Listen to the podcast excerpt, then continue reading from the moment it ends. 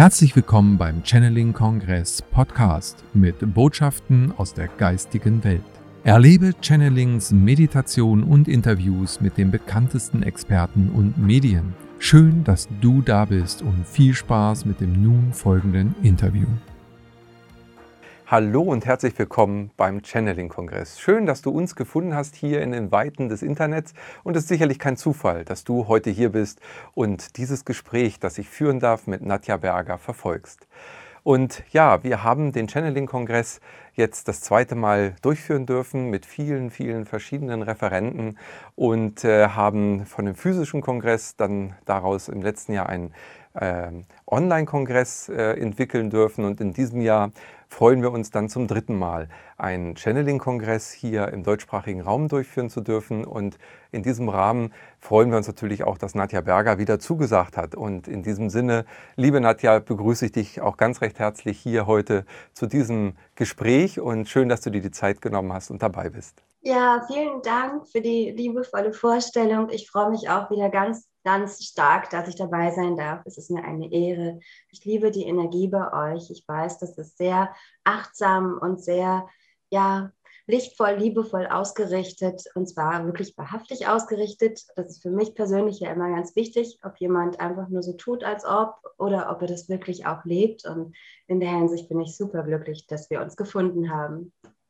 Vielen Dank, ich kann das nur zurückgeben und in diesem Sinne ist es schön, dass wir uns jetzt auch alle vernetzen und alle beisammen sind und gleiches gilt auch für eben unsere Zuschauer, die durch das Feedback, was wir bekommen durften, eben auch kundgetan haben, dass sie das so empfinden. Und äh, das hat uns alle sehr miteinander verbunden. Gerade in den heutigen Zeiten, in denen wir uns befinden, ist das für viele eine große Unterstützung und für uns alle letztendlich eine Freude.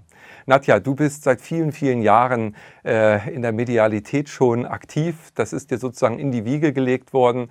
Du bist äh, ja, Coach, Beraterin, mediale Beraterin.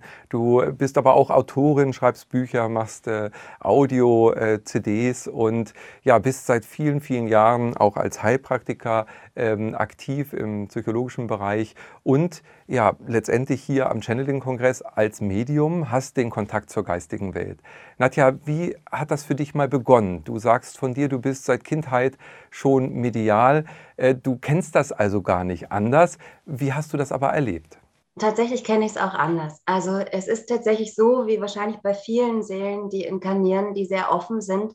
Ich war von klein auf hellsichtig, also die Hellsicht war stärker noch ausgeprägt als die Medialität im, im allgemeinen Sinne, als der Kontakt mit den Geistern. Zumindest konnte ich damals nicht so viel damit anfangen, weil ich niemanden hatte, der mich da anleitet. Das heißt, ich habe von klein auf Wesen gesehen, verschiedene Ebenen, verschiedene Zeiten, Welten, Dinge vorausgesehen, konnte da aber das noch nicht einordnen. Ich habe mich nur immer gewundert, dass das Gleiche schon wieder passiert. So. Und ich bin in eine Familie inkarniert, in der das so ganz normal, gut bürgerlich vonstatten ging und man damit gar nichts anfangen konnte. Und habe mich, wie für wahrscheinlich viele Kinder, die am Anfang vielleicht noch unsichtbare Freunde haben, dann auch sehr bemüht, ähm, diesen Anforderungen des Normalseins zu entsprechen. Also soweit man das eben konnte. Und habe das tatsächlich auch versucht zu, zu, unterdrücken oder zu verdrängen. Es ist nicht wirklich weggegangen. Ähm, ich habe es aber versucht, mehr für mich zu behalten und habe dann so als junges Kind, äh, ja, als Mädchen immer mich nur gewundert, dass ich so viele Menschen so gut verstehen kann, dass ich so, so schnell weiß, was ihre Themen sind, auch tief in der Seele und so weiter. Ich dachte dann aber, das ist einfach halt so. Der eine Mensch ist halt so, der andere ist halt so. Ich habe es also wirklich so unterdrückt, unterdrückt, unterdrückt, unterdrückt, um irgendwie alles richtig zu machen als Kind für meine Eltern. Aber es ging nicht weg. Es kamen immer wieder Visionen, es kamen Träume, es kamen Tagesvisionen, also wirklich am helllichten Tag auch Visionen, die ich gesehen habe. Da habe ich auch als Teenager, ich bin ja im Osten äh, Deutschlands groß geworden, da gab es ja Thema Esoterik sowieso auch gar nicht so viel. Und dann habe ich ständig so Zeichen gesehen, die sehr stark vor mir bebten oder leuchteten und ich wusste nicht, was es ist. Und irgendwann habe ich dann mal Runsteine geschenkt gekriegt. Und dann wusste ich, ach, das ist das, was ich die ganze Zeit sehe. Und dann kamen die ganzen Erinnerungen damals wieder, da war ich Teenie, es war genauso zur Wendezeit sozusagen, so 13, 14, das war so meine Zeit, in der ich dem Ganzen dabei gewohnt habe. Und dann kam das alles hoch und ich habe diese ganze Runenwelt für mich so aufgesungen und entdeckt. Und ich habe auch gemerkt, damit ich mich nicht so verstandesmäßig, wie ich ja erzogen wurde, da reinbegebe, war das für mich total wichtig, dass ich mich nur mit den Zeichen auseinandersetze und gucke, was die mir sagen. Und habe dann damals ein riesiges Tagebuch geführt, das war dann am Ende so ein fetter Ordner, wo ich auch geschrieben habe, was ich erlebe mit diesen Zeichen, was sie mir zeigen, was sie mir sagen. Ich habe dann Reisen, ich hatte schon als Kind immer so quasi Reisen in andere Welten gemacht. Das war für mich irgendwie ganz normal. Und das habe ich in diesem Fall dann auch wieder getan und habe dann jede Rune bereist und die ganzen Wesen und Weisheiten, die man da mitnehmen kann, rausgezogen für mich. Ich fand das wahnsinnig spannend, aber ähm, habe das nicht so nach außen connected. Und ähm, es wurde dann immer, immer mehr. Irgendwann habe ich es dann auch mal verglichen mit anerkannten Runologen, was ich da rausgezogen habe, um festzustellen, okay, so falsch scheine ich ja gar nicht zu liegen mit dem, was ich da ähm, erkannt und beobachtet und gesehen habe. Und so ging das immer weiter. Ich bin richtig gerufen worden immer. Also ich konnte mich gar nicht so richtig gegen wehren. Meine Familie hat zwar immer so ein bisschen versucht, so den Deckel unten zu halten. Dann hieß es, also dann kam es auch, dass ich immer mehr natürlich mit den Geistwesen wieder kommunizieren wollte. Also das hat mich immer wieder gerufen. Das kam dann auch wieder immer stärker zurück. Und von da an, weil ich ja keinen physischen Lehrer hatte, bin ich dann von den geistigen Wesen geschult worden. Also mhm. sowohl, sage ich jetzt mal, charakterlich, mental, als auch äh, was die Fähigkeiten betrifft. Und ich hatte ja da bis dato niemanden, der sagt, so geht das und so macht man das. Und ja, das war ein sehr interessanter Weg, ein sehr intensiver Weg. Und ähm, ja, auf diesem Weg habe ich eben viele Dinge schon erreicht, bin von klein, also von Anfang an dann auch den Weg der Selbstständigkeit gegangen, habe dann von Anfang an schon ja schon während des Studiums Menschen mit Runen beraten, mit der Hellsicht. Und äh, das ist einfach mein Weg geblieben. Das hat immer gerufen. Ich habe ein paar Mal im Leben darüber nachgedacht, ob ich mir nicht hätte einen einfachen Weg äh, suchen können, der vielleicht einfacher wäre, vielleicht ein bisschen angepasster, aber es ging einfach nicht. Also ähm, in der Hinsicht ist Berufung bei mir ein bisschen zwanghaft. ja, und so kam das dann. Also hm. ähm, irgendwann sagten die Geister dann, jetzt schreib dein Buch über Runen. Ich sowieso, dann warum soll ich das denn machen? Wer bin ich denn? Ähm, irgendwann habe ich das dann meiner Familie erzählt, die dann natürlich gleich so, wer soll das denn lesen? Hm. Und dann habe ich für meine ersten Kurse Runenkarten damals entwickelt, um das besser zu, zu also bildhaft darzustellen, also hm. visualisierbar machen zu können. Ja. Und diese Karten fanden dann die Teilnehmer so toll, dass sie gesagt haben, damit gehst du mal am besten zu einem Verlag. Und dann habe ich gedacht, okay, probier es mal aus. Habe erstmal, ähm, ich komme ja aus Berlin, ähm, bei, bei mir so die ESO-Läden, die ich kannte, aufgesucht und die gefragt, was sie davon halten würden. Und, ja. ich dann gesagt, ah, toll, super, und wir würden dir sogar eine Empfehlung schreiben. Und dann habe ich gedacht, okay. Und dann waren vier Verlage daran interessiert und haben gesagt, ja, wir wollen dann aber auch ein Buch dazu. Sehr gut. So fing das tatsächlich an, dass ich ähm, ja auch immer dahin geschubst wurde, wo ich hingehöre. Ja. Mhm. Und ja, wie gesagt, es ist manchmal auch ein Weg gewesen, wo man sich gefragt hat, ist es wirklich so, dass ich das alles machen will? Man fühlt ja auch sehr viel. Ich bin ja auch sehr empathisch und man fühlt so viel von der ganzen Welt dann immer mit. Und man denkt sich jedes Mal so, puh, also einfach wäre auch schön. Dabei kann es allerdings natürlich auch einfach sein. Darin trainiere ja. ich allerdings auch noch. Aber ich würde ja sagen, du hast ein ganz großes Geschenk schon mit in die Wiege gelegt bekommen und äh, so kann man das ja auch sehen. Du hast äh, letztendlich aber, das finde ich auch ganz bewundernswert, als Kind eben das nicht verloren, weil es dir immer wieder im Herzen so wichtig war und du dich dafür eben nicht verschlossen hast, um anderen zu gefallen, obwohl das zwischendurch ja eben an, anklang. Ähm, das es ist aber nicht weggegangen. Also ich hatte diese ja. Situation, wie gesagt, als Kind konnte ich es noch nicht so einordnen. Da stand dann eine, eine, junge Frau bei uns vor der Tür und klingelte und mein Vater ließ sie rein und bat sie, sich da hinzusetzen im Wohnzimmer auf den Sessel und meinte so, ja, Nadja, das ist deine Cousine. Ich so, ja, weiß ich doch, die hat doch letztes Mal auch schon da gesessen. Er so, nee, nee, die waren noch nie hier. Also für mich, aber ich konnte das als Kind nicht einordnen. Ja. ja. Und dann ist es ja so, in, in, in so einem normal bürgerlichen Leben heißt es dann immer, ach komm, und das ist doch jetzt Zufall. Oder dann habe ich im Vorbeigehen irgendwelche, wenn sie da Fußballspiele geguckt haben, gesagt, wie es ausgeht, obwohl ich mich gar nicht für Fußball interessiere. Dann mhm. ist es auch so ausgegangen, ja, das war ja eine Chance 50-50, hieß es dann immer. Also immer versucht, alle in ihrer Welt zu bleiben. Und ich habe das dann auch recht schnell ähm, gelassen, zu versuchen, sie an meiner Welt teilnehmen zu lassen. Ich ja. habe sich nur immer gewundert, warum ich so vielen Menschen helfen kann und die auch wiederkommen.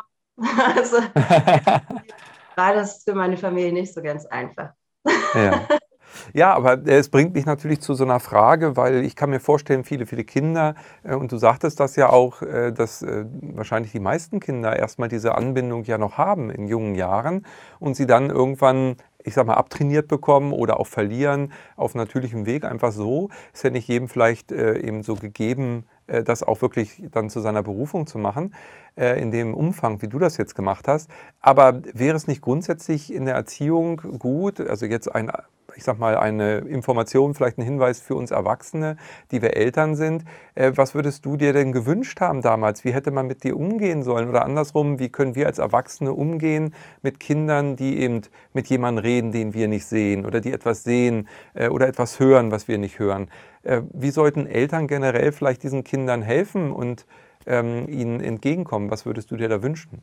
Das ist eine schöne Frage. Grundsätzlich haben wir ja im Moment ohnehin eine Entwicklung, wo es darum geht, wieder in ein Bewusstwerden zu kommen, wo wir mehr eins sind mit unserer Seele. Und das betrifft ja, das fängt ja schon bei den Kindern an. Also es betrifft Erwachsene genauso wie Kinder. Deswegen sind im Moment auch so viele Erwachsene im Umbruch und fragen sich, was sie eigentlich wirklich wollen in dieser Welt gerade. Und äh, wo sie sich auch fragen, ob das, was sie die ganze Zeit tun, überhaupt sinnvoll ist.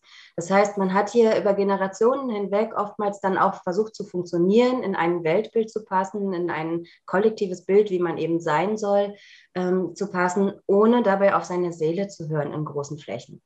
Und jetzt sind die Kinder da, die den Erwachsenen ja auch vieles zeigen, wo man dann als Erwachsener auch sagt, Mensch, das möchte ich wieder lernen, da möchte ich auch wieder hin. Ja, das heißt, sie sind ja auch unsere Spiegel und sie bringen ja auch die neue Energie schon mit. Und im Endeffekt würde ich mir wünschen, dass die Erwachsenen ähm, dieses Tor zu, zu, diesem Aufsein auch für sich wieder nutzen, um wieder Teil dieser, dieser Welt zu sein, auch wieder mehr zu spüren. Ähm, das ist so dieses, dieses Feeling, was man zum Beispiel, also zum Beispiel die Mutter-Kind-Bindung, dieses Feeling, was man da hat. Das, andere haben das zum Beispiel mit ihren Haustieren, auch wenn es sehr intensiv ist, jetzt vielleicht ein blöder Vergleich, aber da gibt es so ein bestimmtes Feeling, ich muss noch gerade dran denken, weil meine Freunde nie verstanden haben, weil meine Katze auf mich hört. Weil das ist doch eine Katze, wieso hört die auf dich? Du sagst ja nicht mal viel. So, da ist ja. so ein Band, da ist so ein Feeling zwischen Menschen. Und das ist bei jedem Menschen, der miteinander verwandt ist. Egal wie sehr der seine Medialität wahrnimmt. Menschen sind mediale Wesen. Wir haben nur verlernt, über lange Zeit hinweg diese Sinne zu nutzen und auf uns und auf unsere Seele zu hören. Und da geht es darum, dieses Feeling wieder aufzubauen, wieder zu spüren, was braucht mein Kind jetzt? Was sendet mein Kind jetzt aus? Was ist mit ihm? Und dann kann man auch viel besser hören. Und selbst wenn, wenn das Kind jetzt zum Beispiel ähm, noch ganz klein ist und es hat Albträume und sagt, da ist ein Monster im Schrank, dann nicht zu sagen, ach, so ein Quatsch oder so, sondern vielleicht lieber sagen, lieber ein kleines Gebet mit einem Schutzengel oder so zu machen oder eben äh, dem, dem Kind sagen, ruf Erzengel Michael und sag ihm, er soll das wegmachen oder Tor, den Gott oder also je nachdem, in welchem Bereich man sich bewegt, dass man wirklich auch sagt, so, und dann einen kleinen Spruch aufsagt, dem Kind quasi was in die Hand gibt und nicht einfach nur das so abtut und sagt, ach, das ist jetzt ja alles Quatsch. Ja, weil wenn das Kind immer nur hört, das ist alles Quatsch, fängt es irgendwann an, nicht mehr an seine Wahrnehmung zu glauben und wird ja dann irgendwann dadurch genauso wie die Erwachsenen, die auch nicht mehr an ihre Wahrnehmung glauben und die dadurch nicht mehr ihrer Intuition vertrauen, die ja quasi so die erste Stufe der Medialität schon ist. Ja, das heißt, das innere Barometer, um festzustellen, was brauche ich, wo gehöre ich hin, was will meine Seele mir gerade sagen, das ist ja die Intuition, das ist ja das, was oftmals eben auch mit dem Bauchgefühl so zusammen verbunden wird. Viele spüren das im Bauch. Manche sind da sehr, sehr fühlig. Ja? Und wenn man das, anstatt zu überhören, achtet, auch den Kindern gegenüber, diese, diese Verbindung, dieses Feeling behält und den Raum gibt, dann können die sich auch entfalten. Also mein Sohn hat zum Beispiel, ähm, als er so im Kindergarten war, zu mir kam er nach Hause und sagt, Mama, ich glaube, ich gucke falsch. Ich sehe immer mhm. bunte Farben um die Leute rum. Und ich so innerlich, ja. habe dann zu ihm gesagt, ja, ähm, das, du, du, guckst nicht falsch. Das gibt es tatsächlich, aber wisse, dass es nicht jeder sehen kann und du vielleicht auch nicht mit jedem drüber reden kannst. Ja, also ich habe ihm das gelassen. Ja, ich habe ihn allerdings auch nicht irgendwo hindrängen wollen, weil ich fand, für mich war der Weg nicht einfach. Es dürfte heutzutage einfacher sein, weil einfach mehr Menschen offener sind dafür. Ähm, und ich möchte ihn dann nicht irgendwie zu irgendwas zwingen. Ich lasse ihn immer frei. Aber was man eben beobachten kann, ist, die Kinder sind sehr frei, die nehmen sehr viel wahr. Wenn ich kleine Kinder irgendwo in der Bahn oder auf der Straße treffe, die bemerken schon Dinge, die gucken, oh, die merken ganz genau, wenn irgendwas ist oder so. Gerade wenn man mhm. in dem Moment gerade Geistkontakt hat oder so. Die kriegen so viel mehr mit, als die Erwachsenen oftmals denken. Und in der Hinsicht kann man ihnen vielleicht einfach auch herzmäßig mehr Vertrauen schenken. Also ich habe zum Beispiel auch nie mit meinem Kind so in so einer Gaga-Babysprache geredet, was so einige machen. Weil das war doch ja. kein dümmliches Wesen. Warum soll ich nicht ganz normal mit ihm reden? Also, Super. Ja. ja. einfach ein Gefühl und ein Vertrauen für den Weg auch des Kindes äh, aufbauen. Ne, natürlich ja. brauchen die trotzdem Halt und, und irgendwie eine Anleitung, was im Leben sie jetzt da auch machen müssen, sonst machen sie nur noch, was sie wollen. Ähm, aber also so, so, Strukturen oder Hinweise, was Werte, natürlich gibt man da mit, was man mitgeben kann. Aber man sollte das nicht tun, um die Kinder einzugrenzen und ihnen ihr Vertrauen in ihre eigene Wahrnehmung zu nehmen. Weil das ist der Grund, warum die Erwachsenen ihre Intuition oftmals nicht mehr hören. Ja. Und das ist genau der Weg, den man sich selbst schenken sollte, um diese Intuition zurückzubekommen. Hm. Also die offen sein für das Gefühl, was man hat und diesem Gefühl zu folgen. Das fängt bei ganz kleinen Sachen an, wie oh, ich habe das Gefühl, ich brauche heute einen Regenschirm, obwohl der Wetterbericht gar nichts ansagt oder so. Und dann wirklich zu beobachten, oh, es regnet, um sich dann wirklich auch dieses, dieses Feedback für sich selbst, dieses Vertrauen, ist jetzt nur ein, ein kleines Beispiel. Ne? es gibt ja auch andere wie wie, dass man ein komisches Gefühl hat, bevor man irgendwie ins Auto steigt, wenn gerade irgendwo ein Stau oder ein Unfall ist oder so. Da gibt es ja ganz verschiedene Dinge. Oder man spürt schon, äh, wie es jemandem geht und dass man da einfach mehr Vertrauen reinsteckt in diese kleinen Empfindungen. Und je mehr Vertrauen da reingesteckt wird, desto größer werden diese Bahnen, die dann wieder benutzt werden in uns. Und das ist so wichtig in dieser Zeit, weil nur so finden wir den Weg zurück zu uns. Ja, wunderschön. Das hast du sehr schön äh, so in einer ja, Komplettpaket sozusagen nochmal erklärt. Und da ist es schön eben wirklich, wir können von unseren Kindern lernen, ja, oh selig, wie selig ein Kind zu sein. Und äh, da haben wir eine Riesenchance, wenn wir eben einfach uns dafür Raum auch selber mal wieder geben. Und ein Thema oder das Thema, ja, worüber wir auch heute sprechen wollen, ist eben den Seelenweg zu finden, ja, also dem eigenen Seelenweg zu folgen. Und dazu ist, denke ich, genau das, was du gerade sagst, eben der Intuition wieder äh, mehr zu folgen, dem inneren ähm, ja, der inneren Stimme zu folgen, dem Herzen zu folgen, natürlich das Wesentliche. Und ich glaube eben auch, Kinder tun das intuitiv von sich aus und äh, wir als äh, Gesellschaft schon äh, gesagt, denn es kommen ja auch Kindergarten und Schule, die formen, äh, wir trainieren das ab und, und versuchen dann Kinder so anzupassen, dass sie in die Gesellschaft passen. Und äh, im Grunde genommen wäre es viel wichtiger für uns und ich denke auch eine segensreiche äh, Zeit, den Kindern mehr äh, eben den Raum zu geben, sich in ihrer Persönlichkeit zu entwickeln und dadurch äh, vielleicht aus der Gesellschaft eine Gemeinschaft werden zu lassen. Ja, das ist schön. Das ist auch der Traum, an den ich mich noch erinnere, wenn es an Atlantis zum Beispiel, wenn es um Atlantis geht. In diesen Zeiten ähm, hat ja lange existiert. In diesen Zeiten war es ja ganz, ganz üblich, dass die Kinder schon von Anfang an auch so sein durften, entsprechend ihrer Gaben. Das heißt, dass jeder Mensch entsprechend dem, was er wirklich dieser Welt zu geben hat, sich auch gleich entfalten durfte und dass das von Anfang an so äh, sein durfte, dass man sich dort entfalten durfte, dass man dorthin ausgebildet wurde, dass man diese Richtung einschlagen durfte. Da wurde sehr viel Wert drauf gelegt. Ich hoffe, das irritiert jetzt nicht so sehr, dass ich so aus verschiedenen äh, Zeitepochen spreche. Ich habe in meinem ganzen Weg so viele Reinkarnationserinnerungen gehabt, dass äh, da muss man mich manchmal ein bisschen ausbremsen. Aber das ist so, diese, diese Zeit, die jetzt ansteht und die Entwicklung, die jetzt möglich ist, ist so für mich die Erinnerung an die hohe Zeit in Atlantis irgendwie auch, wo, wo man noch eins sein durfte mit diesen hohen geistigen Idealen, trotzdem aber auch ähm, intellektuell fähig war, Natürlich ist einiges schiefgegangen, deswegen sind ja im Moment auch so viele inkarnierte Seelen, die aus dieser Zeit dabei waren, auch hier, um das quasi auch wieder gut zu machen oder wieder aufzubauen, was da kaputt gegangen ist. Aber dieses, dass man tatsächlich diese seelische Angebundenheit hatte, die, dieses Verbundensein, dieses Einssein mit dem, wo man wirklich hingehört. Und da straucheln eben in dieser Welt oftmals viele, die dann gar nicht wissen, wo gehöre ich denn jetzt eigentlich hin? Ja. Und das Thema Seelenweg wird uns ja nicht irgendwie auf so einem Silbertablett jetzt serviert, wo drauf steht, gehe in die sowieso Straße und klingel da und dann hat sich das, äh, da steht dann, was du machen musst oder so. Ähm, das ist ja eher eine Sache, die so ein gegenseitiges, wie so ein Pendeln ist. Also das heißt, man, man taucht ein in die Tiefe seiner Seele, zum Beispiel durch Meditation oder ähnliches. Man kriegt Hinweise, ähm, aber auch über die Dinge, die einen ansprechen. Bei vielen ist der Seelenweg oftmals mh, hm, verbunden mit dem, was ihm am meisten Freude bereitet, was, was am meisten das Herz zum Leuchten bringt. Und, ähm, und das ist dann so ein immer wieder aneinander angleichen. Das heißt, die Seele gibt uns ja Impulse.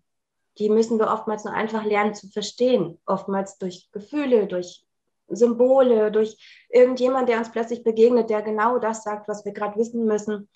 Und solche Dinge eben. Und dann ist es so ein, so ein gegenseitiges Treppchen bauen sozusagen. Das heißt, man hat ja den freien Willen, man kriegt eben nicht vorgeschrieben, so muss es sein. Man geht immer diesen Schritt mit und fühlt. Man fühlt neu rein, man kriegt einen neue, ähm, neuen Impuls von außen, dann, mit dem man wieder weiterarbeiten kann. Und so wird es immer konkreter.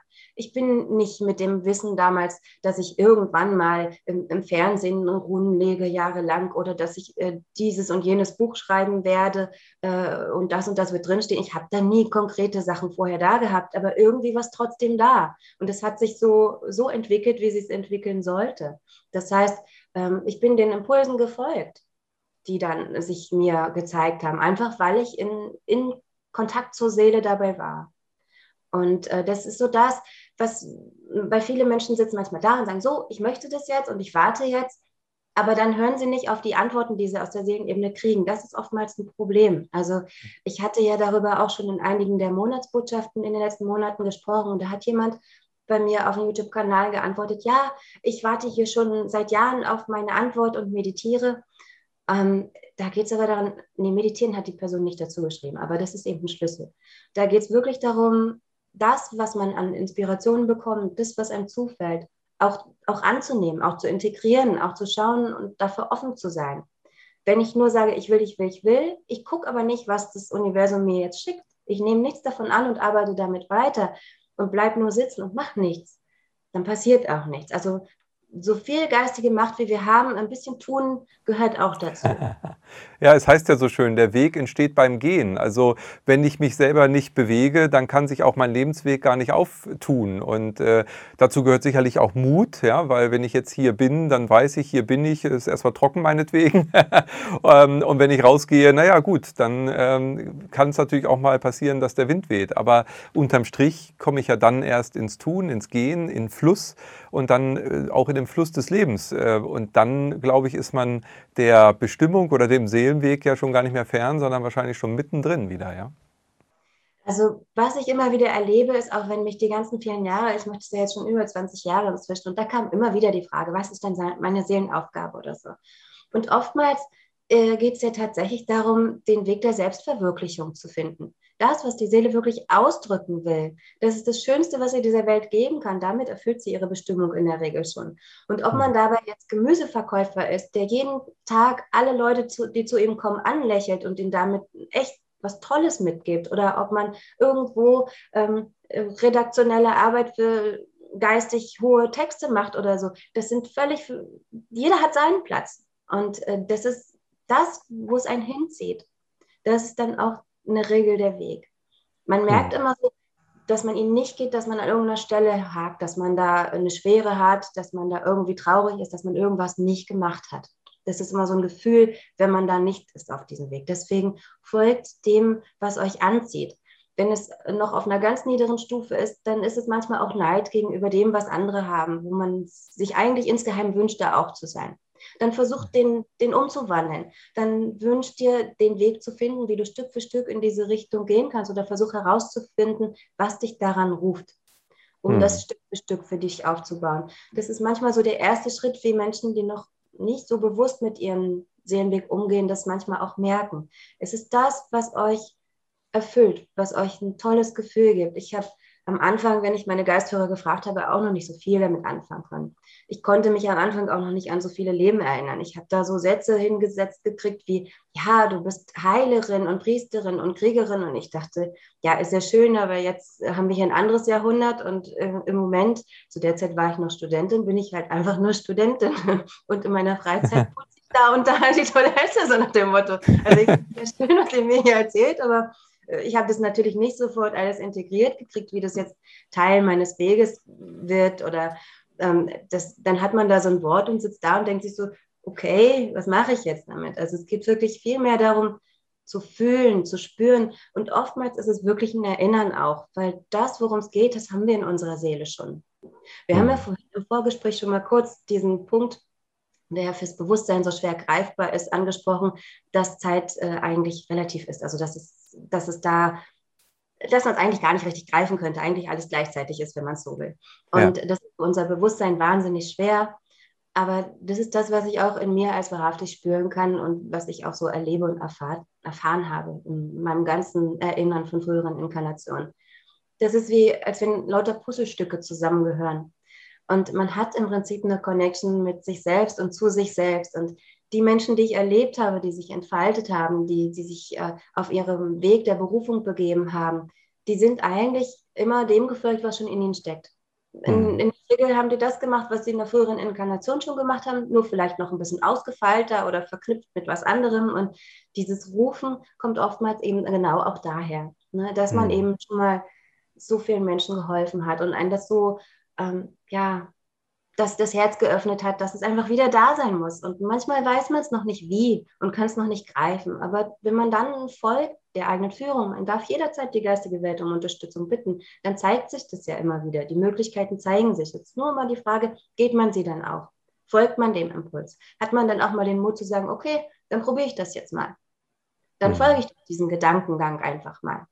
Mhm. Ich habe damals, ohne Quatsch, ne, meine erste Arbeit ähm, die ich großflächig gemacht habe mit meiner Hellsicht und dem Rundigen, war eine Telefonhotline. Und ich war damals noch Schülerin. Ich habe ähm, eigentlich einen Ferienjob gesucht. Ich wollte im Tierpark Unkraut zupfen oder sowas. Ja. Und dann habe ich von meinen Geistern gesagt gekriegt, jetzt guck mal in den Briefkasten, in die Zeitung. Und dann habe ich, ich guckte sonst nie in die Zeitung, in diese Wochenzeitung da reingeguckt und da stand dran, Astroline sucht Mitarbeiter. Mein Impuls, ja, okay, mache ich. Super, das ist ja großartig. Der Hinweis kam aus der geistigen Welt, sensationell. Ja, habe angerufen und habe denen dann gesagt, so, äh, hier bin ich, ich habe den, gerade den, Artikel gefunden. Und sie dann so, was machen Sie denn? Sind Sie Astrologin? Ich so, nee, ich bin Runenlegerin. Was ist das denn? naja, das ist so was ähnliches wie Gartenlegen, nur mit Runen.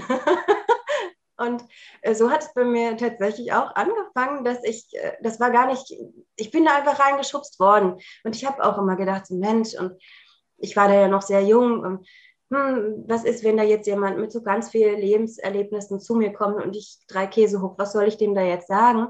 Aber ich war so gut immer angebunden, dass hm. ich äh, Antworten gekriegt habe, wo ich selber immer gestaunt habe und dachte, oh, das ist ja toll, so, so, und das so beobachtet habe und einfach auch durch die Feedbacks der Menschen gemerkt habe, dass das ja gar nicht ich in meiner Kleinheit bin, sondern dass da ganz andere Dinge aufgehen, wenn ich da arbeite.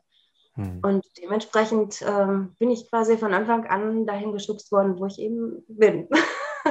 Das ist, das ist wunderbar. Also sowas ist ja wirklich, ich sag mal, diese Zufälle in Häkchen, die uns zufallen, die ja eben äh, nicht so als Zufall sozusagen zu verstehen sind, sondern eben wie ich es eben betont hatte. Das sind dann natürlich die besten Wegpfeiler. Das, deswegen erzähle ich es gerade, dass man einfach auch merkt, dass es manchmal so einfach, dass man einfach irgendeinem Impuls folgt und plötzlich hat man irgendein Prospekt in der Hand oder sieht irgendwas oder so. Das ist manchmal gar nicht so kompliziert, wie man sich denkt und man kriegt in der Regel nicht das Palmblattzettelchen mit den 20 Listen, was jetzt alles abzuarbeiten ist, vor die Nase. Das ist, äh, versucht wirklich in der Hinsicht diesen Zeichen zu folgen. Bittet auch ruhig immer wieder um Zeichen, die ihr auch versteht und, und folgt den Impulsen dann. Ja, auch wenn ihr in dem Moment noch nicht wisst, warum. Ja, ich, ich habe schon seltsame Situationen erlebt in meinem Leben, wo, wo, wo die Geister mir gesagt haben, hier, hier in der Mitten in der Bahn, irgendjemand von hinten, hier, sprich den mal an. Ich so, wie soll ja. ich den jetzt so soll ich den jetzt ansprechen? Überhaupt nicht meine Art. Ja, doch, du musst den jetzt unbedingt ansprechen. Dann habe ich den so angetippt ja, ich soll dich ansprechen. so, Nein. An dem Tag. Und das Wesen, was gesagt hat, soll ihn ansprechen, war ein Wesen, wo er auch ein Amulett von getragen hat und er war unglaublich glücklich und es war wahnsinnig wichtig für ihn. Also ja. solche Situationen gibt es natürlich auch. Das ist jetzt vielleicht nicht so das Alltägliche, aber dass man irgendwas sieht, was einem immer wieder vor die Nase gesetzt wird oder ähm, ja, die Botschaften bekommt. Man kann ja auch mit den Geistwesen ähm, Zeichen ausmachen, an denen man sie erkennt. Ja, das ist mhm. ja auch ganz gut. Also für viele ist es ja so, dass sie auch wissen, dass ein Engel zum Beispiel oftmals durch eine weiße Feder äh, sich zeigt oder dass mhm. äh, zum Beispiel die weiße Bruderschaft oftmals auch durch den fünfzackigen Stern sich zeigt und so weiter. Hm. Es ist zwar auch ein bisschen Schindluder getrieben worden mit bestimmten Symbolen von, von Seiten, die da nicht hingehören, da muss man immer noch so ein bisschen unterscheiden, aber versucht wirklich diesen kleinen zufälligen Dingen zu folgen, und dann werden sich euch Möglichkeiten eröffnen, die ihr mit eurem Verstand vorher noch gar nicht euch ausgemalt habt. Und da kommen wir wieder zu dem Spruch, den ich letztes Mal aus Versehen gesagt habe. Es ist leichter getan als, als gedacht. Ganz genau. Der ist ja jetzt wirklich Programm. Und äh, da ist auch eine Frage natürlich der Einstellung, so wie du gerade sagst. Wenn, wenn man da rangeht und erstmal sich sensibilisiert für solche Zeichen, sich aber auch öffnet dafür und das Ganze loslässt, was man vorher geplant hat, ähm, dann kann das geschehen. Also es ist, also ich denke mal wirklich und fühle, es, es geschieht sowieso immer in unserem Leben und wir äh, kriegen es nur nicht immer hin, das wahrzunehmen oder wenden uns ab oder tun es ab mit aber oder so, diesen Worten, die äh, dann der Verstand wieder reinstreut. Wie würdest du denn überhaupt ähm, das bewerten, also unseren Verstand oder das Ego, wie man es auch beschreiben will? Das ist ja erstmal hier in dieser 3D-Matrix ähm, das, äh, ich sag mal, der Kapitän an Bord, so, ja, in Häkchen. Ja? Also der versucht uns ja zu sagen, wo es lang geht. Und über das, was wir bisher gesprochen haben, waren aber eben alles intuitive Geschichten, also Dinge, die aus spirituellen, geistigen Ebenen kommen. Wie äh, würdest du sagen, hält uns das Ego vielleicht auch ab von unserem Seelenweg und vor allem warum? Hm, naja, die Sache mit dem Ego ist die, ich finde persönlich, dass das äh, Thema Ego in der spirituellen Szene zu sehr verteufelt wird. Und meistens genau von denen, die das größte Ego haben. das ist immer witzig irgendwie. Ähm, das Ego selber hat ja quasi einfach nur ähm, die Aufgabe, so eine Art Fokussierung oder so ein, so einen Punkt zu setzen, dass man nicht in alle Welten zerstreut wird. Wer wäre ich denn, wenn ich jetzt nicht wüsste, dass ich jetzt hier Nadja Berger bin? Ich würde ja alles Mögliche sein. Mich würde es überall hinziehen.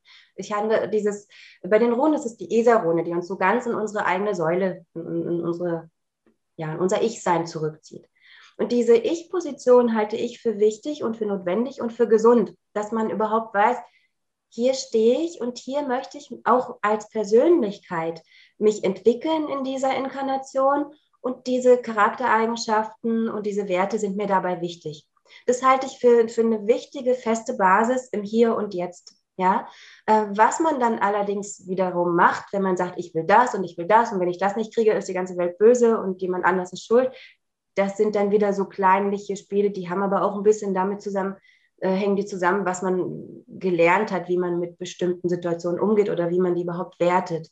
Und hm. wir haben ja nicht gelernt, die Dinge größer oder allumfassender zu werten ich hatte mal irgendwann auf diesem ganzen Weg ein Gespräch mit meinem Vater, wo er dann zu mir gesagt hat, weil mein Vater ist ähm, klein, als kleiner Junge, war der, die waren fünf Geschwister alleine mit der Mutter. Der Vater war äh, gestorben gleich nach dem Krieg und ähm, der hat es nicht verstanden, warum der Fabrikbesitzer alles hatte und sie nicht. Und für ihn war damit klar, dass es keinen Gott gibt. Und ähm, dann hatten wir mal ein Gespräch und dann sagt er zu mir, ja, was auch immer du da machst, aber an Gott glaubst du doch jetzt nicht, oder?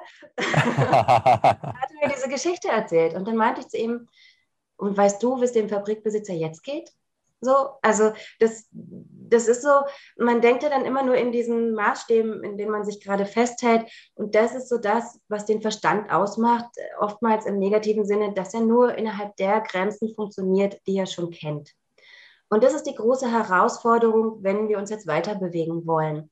Weil wenn wir uns in eine höhere Ebene, in eine andere Ebene als die, die wir schon kennen, bewegen wollen, dann brauchen wir eine Ebene, die wir noch nicht kennen und die uns nicht innerhalb des Bekannten begrenzt. Ähm, ich liebe den Verstand auch. Ich bin eigentlich ganz oft auch ein Kopfmensch in der Hinsicht. Ich will auch immer alles verstehen, also in seiner ganzen Tiefe. Und ich habe mich da auch schon oftmals im Kreis bewegt und da im Marathon begangen. Aber ich kann äh, sagen, wichtig ist, immer wieder neue Dinge, quasi die Tür aufzumachen für neue Impulse und dann kann man wieder neu versuchen, die zu integrieren. Ich glaube, ohne diese Integration ist es ungesund für die Psyche. Man knallt einfach weg. Ich habe das in den ersten ganzen Jahrzehnten einfach auch gemerkt, wenn ich solche Sachen erlebt habe, die zu hochdimensional waren. Ich habe die gar nicht übersetzt gekriegt mehr. Ich konnte die hier nicht einordnen. Ich wusste nicht, was ich damit dann hier soll.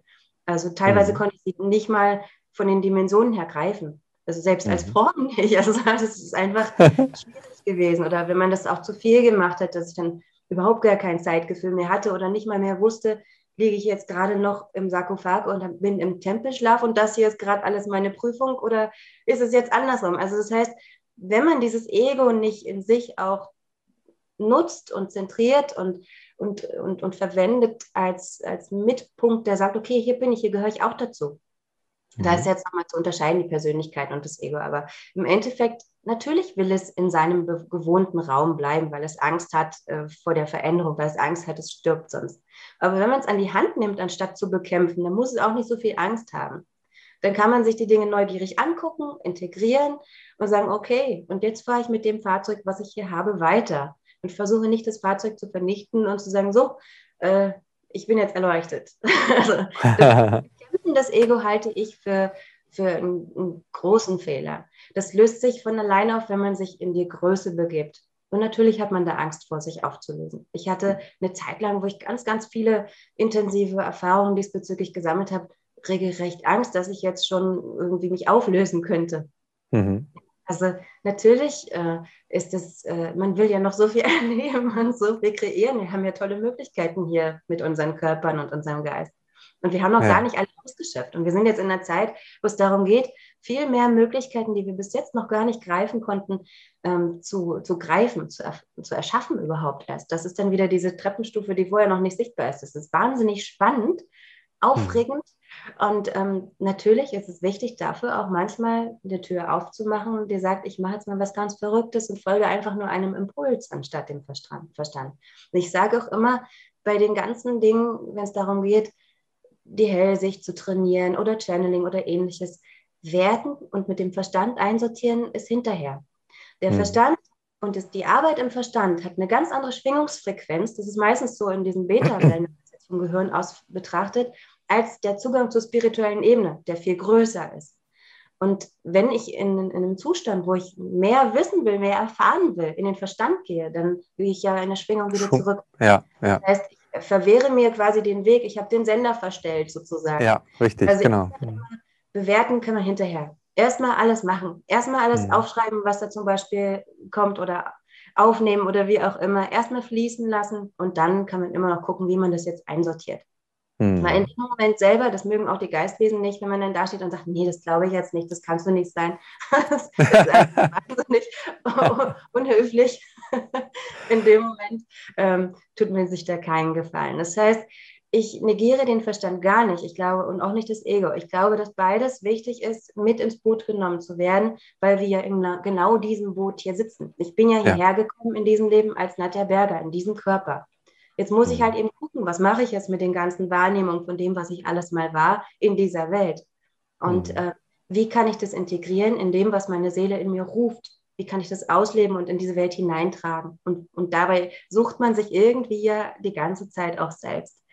Und dabei ist es eben wichtig, zwischendurch mal ein bisschen zur Seite zu, ein bisschen zu ruhig zu stellen, aber nicht zu bekämpfen, weil dann will es erst recht übernehmen ja. und sich öffnen für verrückte Dinge. Mach einfach mal was Verrücktes.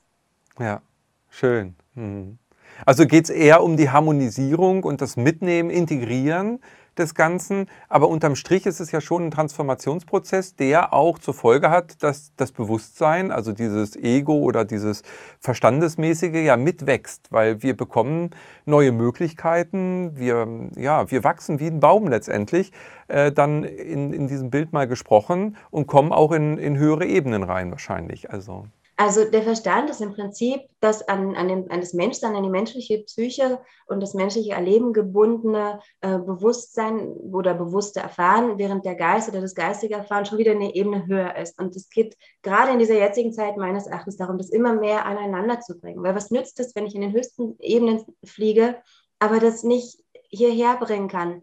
Dann mhm. bin ich ähm, durch, durchgeknallt, wie man so ja, schön sagt. Zerrissen letztendlich. Du bist dann zerrissen. Ja. Wenn die Energie hier zu hoch ist und hier nicht integriert wird, das ist wie als wenn ein Blitz einschlägt. Ja? ja. Bin ich von der Schwingung her hoch genug, vertrage ich die Energie von dem Blitz. Bin ich nicht ja. hoch genug, dann brennen mir ein paar Sicherungen durch und das ist auch in der Psyche dann sichtbar. Und wir haben diese Psyche hier. Mir ist bewusst, ich bin Seele, ich bin etwas weitaus ausgedehnteres und endlicheres äh, als das, was meine Psyche jetzt hier ist. Aber dennoch bin ich ein totales Wassermädchen, so voll der Emotionsmensch und ich gehe da voll rein in die ganzen Themen. Aber das ist Teil dieses jetzigen Erfahrens, eben auf dieser menschlichen Ebene. Und es muss auch gepflegt werden. Sonst hm. ist es traurig, wird es ungesund und die Erdung funktioniert dann zum Beispiel nicht mehr. Und was nützt es, wenn es geht in diesem Leben nicht darum, dass wir alle den Körper sofort verlassen und sagen, juhu, geschafft und es hier unten nicht erlöst haben. Es geht darum, genau das zu integrieren, damit diese Welt wieder auf eine neue Schwingung kann, wo die Menschen wieder das Leben achten und zwar um sich herum. Nicht durch irgendwelche bekloppten CO2-Steuern, sondern weil sie einfach wissen, was alles lebendig ist und was dazugehört und dass sie Teil ja. davon sind. Und das hat ja was mit dem eigenen Empfinden und dem eigenen Bewusstsein und Angebundensein an diese höhere Welt auch zu tun. Dieses sich vereinzelt fühlen, das ist ja Teil dieses kleinen Menschseins sozusagen. Ja. Wenn man sich wieder ausdehnt in sein Seelensein, dann weiß man, dass man nicht allein ist. Ja. Also welches Bild mir auch gerade so kommt, ist dieses Verbundensein. Wir hatten das ja auch beim Channeling-Kongress, eben, äh, dass wir während dieser Zeit alle miteinander verbunden waren. Also auch die Teilnehmer, die Referenten, wir haben ein Feld gemeinsam geschaffen und das war so eine, ja, so eine wunderbare Energie, so eine Schwingung, die einen glücklich gemacht hat, durch, ja, durchstrahlt hat und Geborgenheit gegeben hat und, und trotzdem war jeder eben auch bei sich ähm, und, und gleichzeitig in der Gemeinschaft. Also das war so wunderschön und so wunderbar. Und ähm, jetzt, wo wir gerade darüber sprechen, äh, ist natürlich die Frage, wo ist dann eben dieses Ego gerade oder der Verstand? Äh, der wächst eben mit und dann ist der auch dann ist der auch wieder harmonisiert. Also dann, dann ist er vielleicht gar nicht so rebellisch oder die Angst, von der du vorhin gesprochen hast, vor der Veränderung, ist dann gar nicht mehr nötig, weil wir eben gemeinsam einen Weg gehen und äh, ja nichts ausgeschlossen ist, sondern es wird eben integriert. Also das fühlt sich für mich gerade sehr harmonisch und gut an. Also wenn man das jetzt mal auf ganz kleiner Ebene betrachtet, wenn du jetzt ein kleines Kind bist und du traust dich nicht zu fragen, ich möchte auch ein Eis, dann kriegst du das Eis nicht. Wenn du deine mhm. Angst überwindest und du fragst und du kriegst dann ein Eis und das war eigentlich viel cooler, als hättest du kein Eis gehabt und dich den ganzen Tag gefragt, wie das Eis geschmeckt hätte, dann ja. ist das nochmal eine Erfahrung, wo sich dann diese Angst auch transformieren kann. Ja. Und das ist jetzt vielleicht ein ganz simples Beispiel, aber Super. das ist die Entwicklung, wo wir auch mit hoch wollen. Also ich versuche es immer so ein bisschen pragmatisch oder auch ins Menschsein runterzubringen, weil das ist für mich auch immer schwierig gewesen, wenn die Geistwesen in den höchsten Tönen die poetischsten Sachen reden und dann ähm, denkt man sich, okay, und wie setze ich das jetzt ganz praktisch um? Das ist wirklich manchmal ein bisschen tricky so. Ja, ja es ist die. Also auch wenn der Verstand sich nur auf das fokussieren kann und ausdehnen kann, was er bereits kennt, also mit den bekannten Variablen immer wieder versucht, neue Lösungen zu finden, der ist trotzdem nicht unser Feind und genauso wenig unser Ego. Und ja. abgesehen davon, alles, was man bekämpft, wird nur größer. Er erzeugt nur Widerstand. Das ist ja, ja. Fällt, das Ego zerfällt sowieso irgendwann, wenn wir sterben, dann, dann ist es sowieso weg und vorher wird es wahrscheinlich auch, je nachdem, wie man sich entwickelt, je höher man sich spirituell auch weiter ausdehnt, wird sie auch integriert in eine Gemeinschaft von Anteilen, so nehme ich das wahr. Genau. Familientisch. Ja, genau, so eine, Gemein so eine Gemeinschaft, das meine ich damit, genau wie du es gerade formuliert hast. Ja. ja, das sind doch schöne Perspektiven auf jeden Fall. Ich würde gerne nochmal auf einen Punkt zurückkommen, ähm, weil wir hatten ja vorhin über diesen Seelenweg gesprochen und das Gefühl, wenn ich meinem Gefühl folgen kann, auch schon als junger Mensch, du hast ja das, ich sag mal, wirklich äh, wunderbar erleben dürfen äh, durch eben diese Zufälle, die dir zugefallen sind und hast das dann gemacht und wunderbar und du hattest diesen Raum, das eben auch schon parallel zu machen zu deiner Schule. Ähm, wie können wir vielleicht unseren Kindern auch diesen Raum geben? Weil ich erinnere auch immer so an Erwartungshaltungen von Eltern. Also der eine Schüler, der soll sein Abi machen, weil der muss mal Architektur studieren. Oder der andere, die Schülerin muss das machen, von den Eltern vorgegeben oder erwartet. Äh, sind diese Erwartungen vielleicht auch schon, hm, ich sag mal, ein Erbe von unseren Eltern, was uns daran blockieren könnte, unseren Seelenweg zu finden? Oder es zumindest erschweren? wenn diese Dinge nicht dem entsprechen, was das Kind sich wünschen würde in seinem Seelen- und Fehlen, ja, Lebensweg, dann sind sie der beste Weg, das Kind unglücklich zu machen. Das heißt, äh, wenn jemand nur, weil die Eltern das gerne möchten, versucht, um den Eltern zu gefallen, diesen Weg zu gehen, wird er irgendwann in seinem Leben an einen Punkt kommen, wo er merkt, das ist eigentlich gar nicht meins und wo er merkt, dass er leer ist, weil ihn das nicht erfüllt. Also mhm. Ähm, ich habe überhaupt nichts dagegen, wenn, wenn die Kinder das auch wollen, wenn die das interessant finden und sagen, oh Papa, das, was du machst, das will ich auch mal machen, wenn ich groß bin oder so. Und man ihnen da äh, Möglichkeiten in die Hand gibt. Aber man sollte immer gucken, was sind überhaupt die Gaben des Kindes, weil auch wenn, manchmal denke ich, dass Eltern denken, Kinder wären ihr Besitz, aber das sind freie Seelen.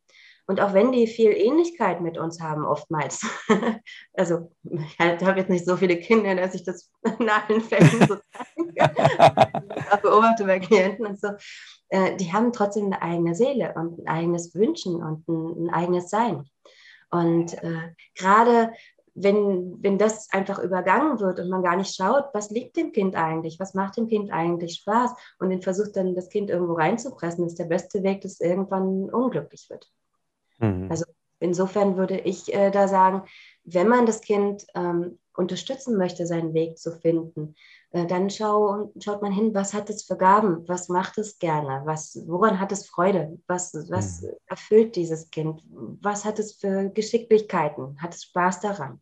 Äh, dass mhm. man in diesen Weg schaut, wie man es da fördern kann. Und nicht in mhm. dem, wo man denkt, oh, ich hätte gerne mal irgendwann ähm, Ballerina sein wollen, jetzt muss das Kind zur Ballettschule oder so. Ich habe mhm. eine Zeit lang, nach dem Abi, da hatte ich einen festen Freund und meine Mutter fing immer wieder an, mach doch ein Auslandsjahr, mach doch ein Auslandsjahr. Ich hätte das so gerne gemacht. Aber ich hatte eine Katze und einen festen Freund und ich war gar nicht gewillt, ein Auslandsjahr zu machen. Und irgendwann habe ich dann auch zu ihr gesagt, wenn du irgendwann eins machen willst, dann mach's doch, aber das nicht. Sehr schön, mach du es doch. Und das ist halt, ähm, da sollte man schon gucken, weil ich habe so viele Klienten in all den Jahren auch erlebt, die dann irgendwann in ihrem Leben an einem Punkt ankommen, wo sie sagen, ich bin überhaupt nicht glücklich in dem, was ich mache ich bin total leer. Ich habe überhaupt gar keine Energie. Ich weiß gar nicht, warum ich das jeden Tag mache. Und das ist meistens entsteht sowas dann, wenn man so einem vorgedachten Weg folgt, wo man denkt, man macht jetzt alles richtig. Ja. Hm. Hm.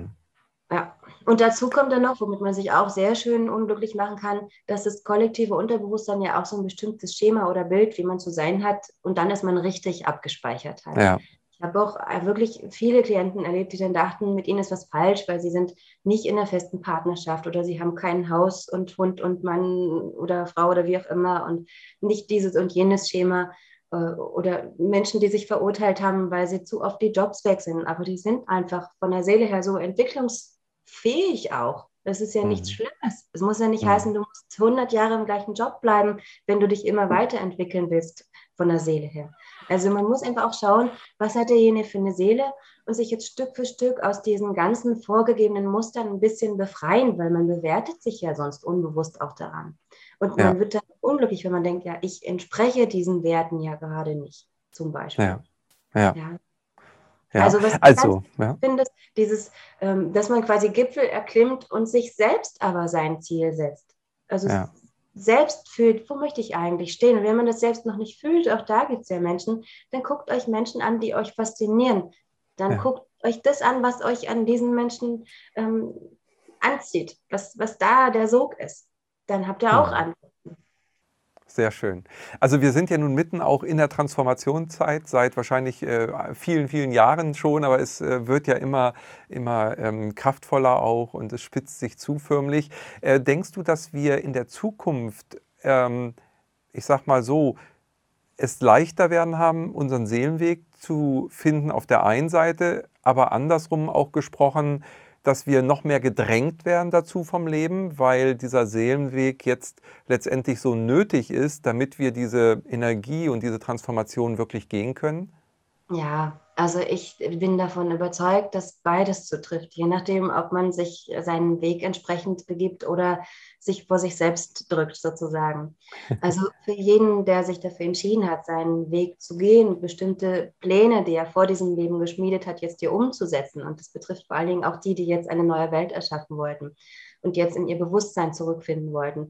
Wenn man jetzt immer noch Dinge tut entgegen dem eigenen Selbst, dann tut es oftmals weh. Also das kriegt man dann wirklich auch deutlich gezeigt. Das heißt, wenn die Energien nicht stimmen, kriegt man es inzwischen viel heftiger präsentiert, als wenn man vor 50 Jahren noch Umwege gegangen ist.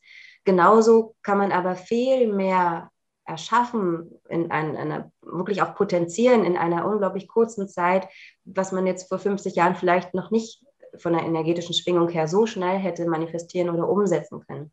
Das heißt, wir haben eine Zeit, die alles intensiver macht. Und wer jetzt natürlich gar nicht will, also du kannst immer im Leben aussteigen und sagen, nee, also ich habe jetzt auf diese Entwicklung keine Lust. Wenn du es wirklich ernst meinst, dann wird auch dir das geschenkt. Dann kriegst du einen anderen Weg, dann wirst du aus diesem Bewusstsein, was du gehen wolltest, rausgekantet und man lässt dich damit in Ruhe. Hast du dich dafür entschieden, dich weiterzuentwickeln, Teil dieses Ganzen und Teil dieses Neuen zu sein, dann äh, wirst du da auch hingepusht. Also das heißt, du kriegst den Weg auch präsentiert. Zwangsläufig. Ja. Und dann kommen die unerlösten Sachen hoch und dann wird es an den Stellen all, wo du dich wieder mal selbst verleugnest und wieder ein bisschen Abkehr nimmst von deinem Weg. Und ähm, ja, das ist, äh, man muss tatsächlich, wenn man diesen Weg geht, wahnsinnig ehrlich zu sich selbst und in seiner Selbstwahrnehmung sein.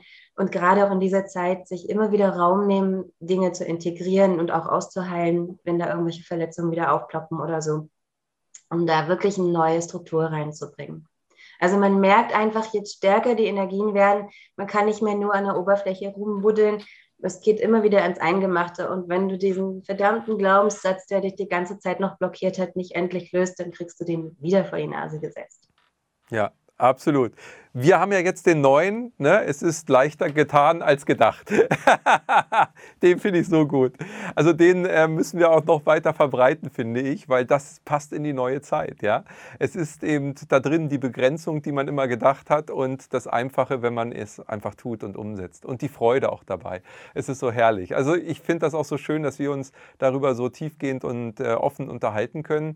Was mich aber auch natürlich zur nächsten Frage führt, ähm, die sich damit beschäftigt, wenn du vorhin gesagt hast, unser Seelenweg kann auch mit dem zusammenhängen, äh, den wir im letzten oder vorletzten Leben schon hatten.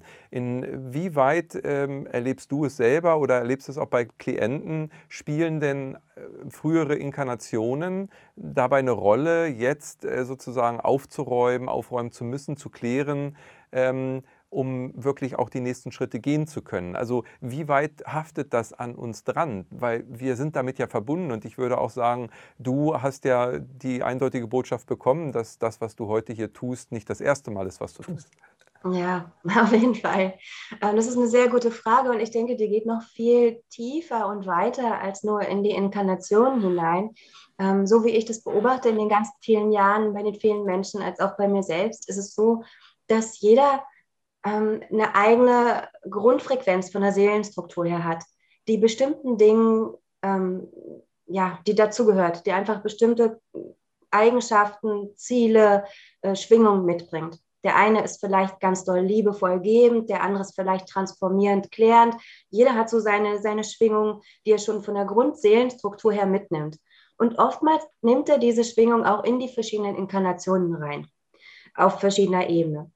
Ähm, das heißt, dass, dass da so eine Grundenergie, so wie das zum Beispiel, wenn man jetzt die aufgestiegenen Meister oder die Engel sich betrachtet, die haben ja alle eine Farbschwingung, mit der sie verbunden sind, die bestimmte Eigenschaften aufweist, der sie auch dienen und dem, diesem Weg folgen sie auch.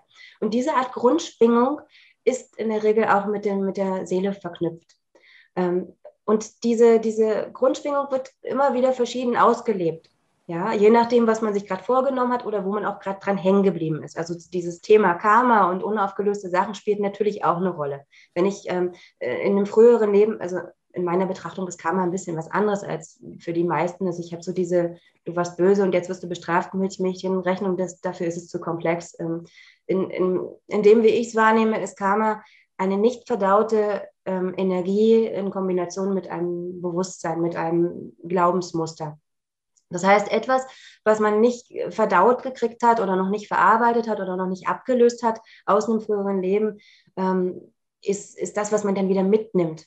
Ja, also ich habe zum Beispiel Inkarnationen, die ganzen ersten Inkarnationen waren alles Priesterinkarnationen. Und irgendwann kam dann eine Zeit, das war die Zeit, wo Echnaton in Ägypten kam und das alles kaputt gemacht hat. Und da kam ich gar nicht mit klar, wie alles, was mir heilig wurde, kaputt gemacht wurde von so einem einzigen, der sich so wichtig nimmt. So. Und die Menschen haben das aber mit sich machen lassen und so weiter. Und ich musste das dann akzeptieren, dass dieser freie Wille zu dieser Abwärtsentwicklung, die ich damals wahrgenommen habe, halt stattfindet. Ich konnte das nicht akzeptieren und ich war in der nächsten Inkarnation dann Krieger. Also das heißt, ich habe zwar immer noch die gleichen Grundimpulse gehabt, aber ich hatte das nicht verdaut und ich ja. musste dafür kämpfen, dass die Wahrheit äh, siegt. So. Ja.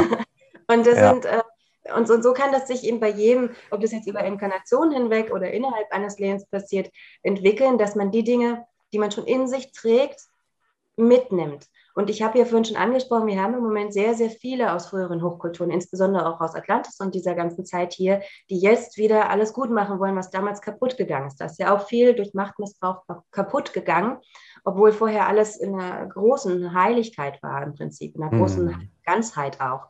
Und wir sehen uns ja auch nach dieser Ganzheit zurück. Ja. ja. Und das, was damals von da ausging, was sich in alle Hochkulturen verteilt hatte, da haben ja auch die meisten noch Erinnerungen dran und sehen sich danach. Und diese Sehnsucht, die spürst du, wenn du jetzt zuhörst in dir oder wenn du hinterher nach diesem Interview vielleicht dir mal Zeit nimmst, mal reinfühlst. Was ist denn das, wonach du dich so sehr sehnst? Diese ganzen, sage ich jetzt mal, Märchen von ihnen, die sind ja in uns drin, weil es das mal gab, wenn man das jetzt so bezeichnen möchte, weil es diese schöne Welt, in der alles in Achtung miteinander verbunden war, ja gab. Und mhm. wir können da auch wieder hin. Die Frage ist nur, machen wir das auch wirklich? Und dafür müssen wir ehrlich und wahrhaftig auch mit uns und unserem Umfeld umgehen. Und das ist manchmal gar nicht so einfach, weil wir ja von Anfang an so konditioniert werden, dass wir denken, wir überleben nicht, wenn wir alles von uns zeigen. Dass wir dann mhm. nicht gemocht werden, dass wir dann ausgestoßen werden und so weiter. Das ist ja auch ein Überlebensinstinkt, der dahinter steckt. Dazu kommt, dass die ganzen früheren Geschichten, also wenn wir jetzt im Moment eine Phase durchleben, wo wir merken, okay, wenn ich mich jetzt so und so verhalte, dann werde ich geächtet. Da kommen dann natürlich Erinnerungen von früheren Leben oder Ängste, die da verknüpft sind, oftmals bei vielen auch noch unbewusst hoch. Also Thema Hexenverfolgung oder Verbannungen oder Ächtungen oder sowas, was alles schon durchlebt wurde, ähm, kommt in solchen Momenten oftmals eben nochmal hoch. Und dann geht es darum, diese Angst aufzulösen und weiterzugehen und sich für, weiter für seinen Seelenweg zu entscheiden viele Strukturen, die da miteinander verwoben sind und vieles davon kommt jetzt auch äh, tatsächlich immer wieder hoch. Ich sage mal, energetisch ist es so die letzten Jahre wie so eine Suppe, die kocht und die ganzen Blubberbläschen, die, die tauchen jetzt alle auf. Und äh, vieles von dem, was wir schon immer waren, wollen wir jetzt auch wieder sein und einiges von dem wollen wir auch aufräumen. Ich habe auch Klienten, die hatten Inkarnationen, in denen sie sehr missbräuchlich ähm, Energie angewendet haben und die das halten wollten und das auch geschafft haben, das wieder aufzulösen. Also jede Seele wählt da ja ihren eigenen Weg. Fakt ist, dass es im Moment kein Ausruhphase oder kein Stillstand ist. Also wir haben im Moment alle unsere Wege, wo wir sagen, okay, es ist jetzt nur die Frage, wie viele davon wollen wir jetzt abarbeiten.